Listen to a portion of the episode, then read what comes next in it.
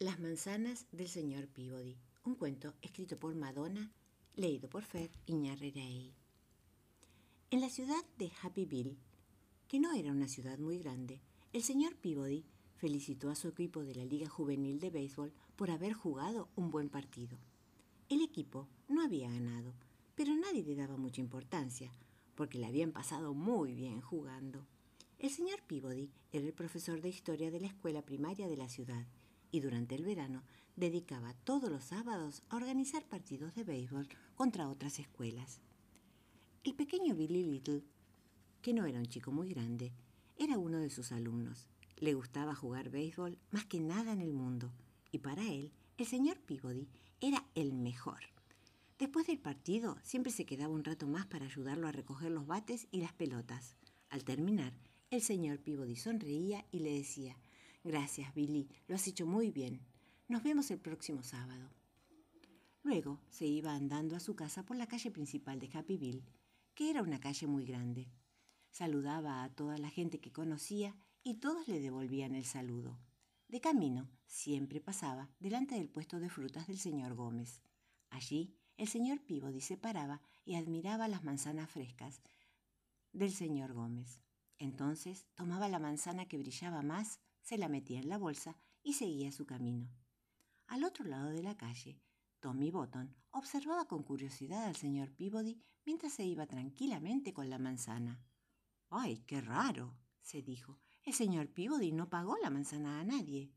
Tommy se subió al monopatín y corrió a contárselo a sus amigos. Al sábado siguiente, el equipo del señor Peabody jugó otro partido y perdió, como siempre, pero a nadie le pareció que fuera de mucha importancia, porque le habían pasado muy bien jugando. Billy recogió las pelotas y los bats y el señor Peabody empezó a andar hacia su casa. Saludó a toda la gente que conocía y ellos le devolvieron el saludo. Una vez más, se paró frente al puesto de frutas del señor Gómez, tomó la manzana que más brillaba, se la metió en la bolsa y siguió su camino. Esta vez, al otro lado de la calle, Tommy Bottom y sus amigos observaban al señor Peabody y no podían creer lo que veían. El señor Peabody no había pagado la manzana. Se apresuraron a contárselo a todos sus amigos, que se lo contaron a sus padres, que se lo contaron a sus vecinos, que se lo contaron a sus amigos de la ciudad de Happyville, que no era una ciudad muy grande. Al sábado siguiente, el señor Peabody esperaba solo en el campo de béisbol, preguntándose dónde estaban todos. Entonces vio a Billy, que caminaba hacia él con cara triste. Hola, Billy, me negro de que hayas venido. Pero, ¿dónde está el resto del equipo? preguntó el señor Peabody. Billy no contestó. ¿Qué te pasa, Billy? preguntó el señor Peabody.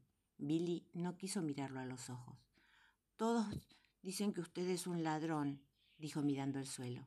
El señor Peabody parecía extrañado. Se quitó el sombrero, se rascó la cabeza. ¿Quién dice que soy un ladrón, Billy? ¿Y qué me robé? preguntó. Tommy Bottom y sus amigos dicen que lo han visto dos veces tomando una manzana del puesto de frutas del señor Gómez y dicen que no las pagó, respondió Billy.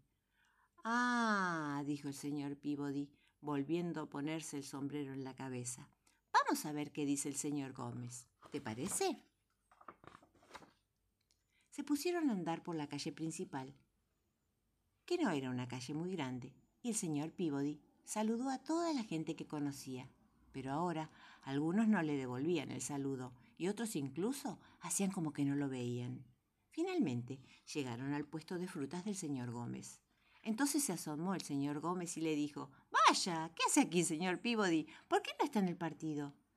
Hoy no ha habido partido, dijo el señor Peabody, y he pensado que tal vez podía venir a tomar mi manzana antes de lo habitual. Claro, ¿por qué no? contestó el señor Gómez. Ya me la pagó, como todos los sábados por la mañana cuando viene por la leche. Puede venir a tomarla cuando desee. ¿Quiere esa que es grande y que brilla tanto, señor Peabody? El señor Peabody tomó su manzana, sonrió y se la ofreció a Billy. Gracias por la manzana, señor Peabody, pero tengo que ir a buscar a Tommy para explicarle todo, dijo Billy. Cuando lo veas, Dile que venga a mi casa. A mí también me gustaría hablar con él, contestó el señor Peabody. Al cabo de un rato, Billy encontró a Tommy y le contó lo que había pasado con las manzanas. Le dijo a Tommy que el señor Peabody quería verlo cuanto antes. Así que Tommy se fue corriendo, Cuando llegó, llamó a la puerta y el señor Peabody fue a abrir. Se quedaron mirándose uno al otro por un rato.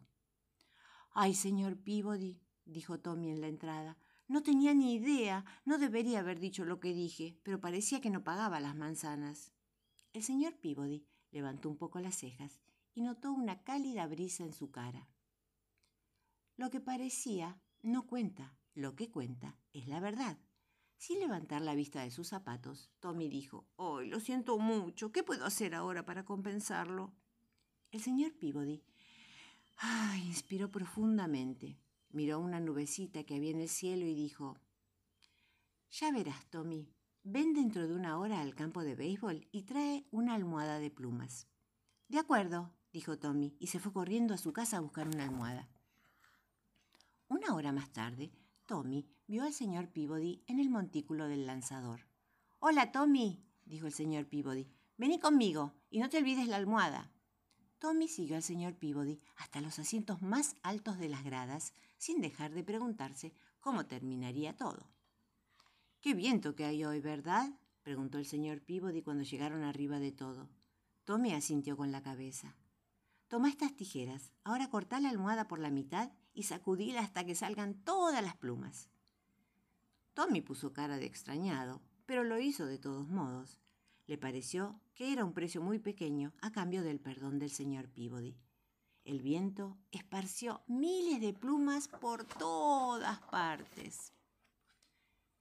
Tommy, ya más aliviado, dijo, ¿Es esto todo lo que tengo que hacer para compensarlo? Hay una cosa más, dijo el señor Peabody. Ahora tenés que ir a recoger todas las plumas. Tommy frunció el ceño. Me parece que es imposible recoger todas las plumas, contestó Tommy. Pues será igual de imposible reparar el daño que has causado haciendo correr el rumor de que soy un ladrón, dijo el señor Peabody. Cada pluma representa a un habitante de Happyville. Los dos se quedaron mucho rato en silencio, hasta que Tommy empezó a comprender lo que el señor Peabody le quería decir. Y al fin dijo, Cuánto trabajo que me espera, ¿verdad? El señor Peabody sonrió y dijo, mucho. La próxima vez, piénsalo dos veces antes de juzgar a alguien tan rápido y recuerda el poder que tienen tus palabras. Y luego le dio a Tommy la manzana roja y brillante y empezó a caminar hacia su casa. Fin. Coleccionista piadoso. Un cuento de Pablo Bernasconi contado por Fer Iñarreiraegui. Manuel tiene un armario con cinco estantes y en cada estante guarda algo único, algo que buscó especialmente. En el primer estante hay un barrilete de plomo, un espejo mentiroso, una llave que solamente cierra y una cartera diminuta. En el segundo estante, un gato que cae sentado, hielo derretido, una bicicleta sin ruedas y cuatro libros en blanco. En el tercer estante, guarda una noche sin luna. En el cuarto estante, caramelos con gusto a nada, bolsillos sin pantalones, monedas de lata y un paraguas de papel. En el último estante, guarda una cortina transparente, relojes sin agujas, una trompeta muda y un casco de vidrio. Manuel se preocupa por los objetos que nadie quiere. Les da un lugar, un compañero, un sentido. A veces le preguntan qué es lo que guarda en su armario y él responde, guardo la esperanza. Siempre lo dice con una sonrisa extraña. Expreso Undirov, un cuento de Pablo Bernasconi, leído por Fer Iñarreiraegui. Hace mucho, mucho tiempo, en Rusia, un señor de bigotes espesos inventó un tren para viajar por debajo del agua. Es que le tengo miedo a los aviones y el barco me marea, respondió coherente cuando le preguntaron el motivo. El expreso Undirov conecta Moscú con Nueva York, haciendo una pequeña escala en Marruecos para almorzar. Pero en uno de los viajes sufrió un atraco de bandoleros, en esa época eran muy comunes, y descarriló.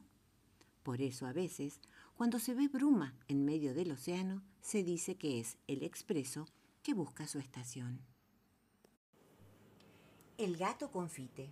una poesía de María Elena Walsh, leída por Fer Iñarreiraegui. Al gato confite le duele la muela y no va a la escuela. Muy alta, muy seria, su pena gatuna llega hasta la luna. La carne picada se quedó hace rato dormida en el plato. Papel, papelito, cuelga de un hilito finito, finito. La casa está quieta, todos los ratones en sus camisones. Los chicos se acercan, besan a Confite para que no grite. El perro dentista le ha recetado bombón de pescado. No hay nada más triste, más triste que una tristeza gatuna, gatuna, gatuna.